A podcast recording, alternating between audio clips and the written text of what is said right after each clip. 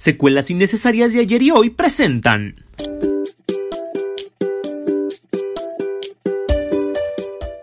Esta es la disyuntiva más grande que he tenido en este año al hablar de si esto es una recomendación o una no recomendación. Y estoy hablando de Avatar, El Camino del Agua, que tanto habíamos esperado para que se estrenara en los cines.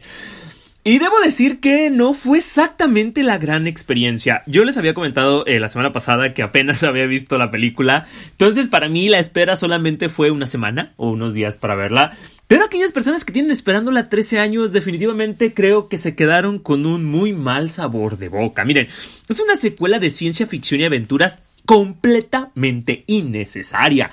Han pasado algunos años ya desde que Jake llega a Pandora. Ahora tiene una familia y cuida de ella. Pero el regreso de un viejo villano por la conquista del lugar hace inminente buscar un lugar para esconderse y no afrontarlo.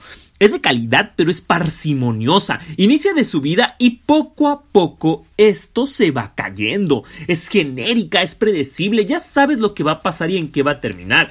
La verdad es que no aporta nada nuevo al género.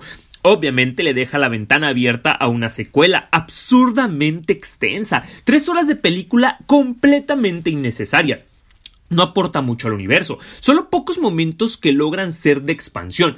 Es más de lo mismo. Se autorrecicla todo el tiempo, todo el tiempo. La misma película se va autorreciclando en las mismas situaciones. Miren, de entrada es el mismo villano. No hay algo nuevo que ver. Te hace preguntarte cosas como ¿No se supone que ya conocen el lugar y los pueden atacar y terminar con ellos de una vez? ¿Por qué el mismo villano? ¿Que no había muerto? ¿Por qué el mismo final? De verdad te hace preguntarte cosas que son realmente obvias. La narrativa sigue siendo inconsistente. Te narran en primera persona el inicio y el final, pero después se les olvida que está en primera persona. La misma música. Y debo decirlo que filmográficamente ofrece mucho con la creación de criaturas y del agua que se extiende también. Eh, eh, en momentos es demasiado, demasiado en escenas que no le aportan nada a la película. Buenos efectos, hay que reconocer que la calidad de los efectos en esta ocasión estuvo mejor cuidada. Hay un momento en que se hunde un barco y ya sientes que estás viendo una nueva versión de Titanic parece que James Cameron le gusta autorreciclarse.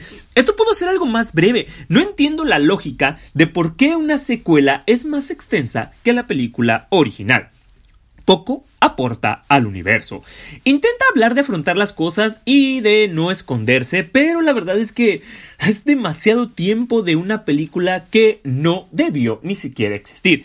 Algo para esperar en plataforma o para definitivamente irte a dormir o comer palomitas. Es más, te quedas dormido y la película sigue exactamente en lo mismo. Es tan innecesaria y poco entretenida. Y de verdad, todavía faltan dos películas más que ya anunciaron con Bombo y Platillo.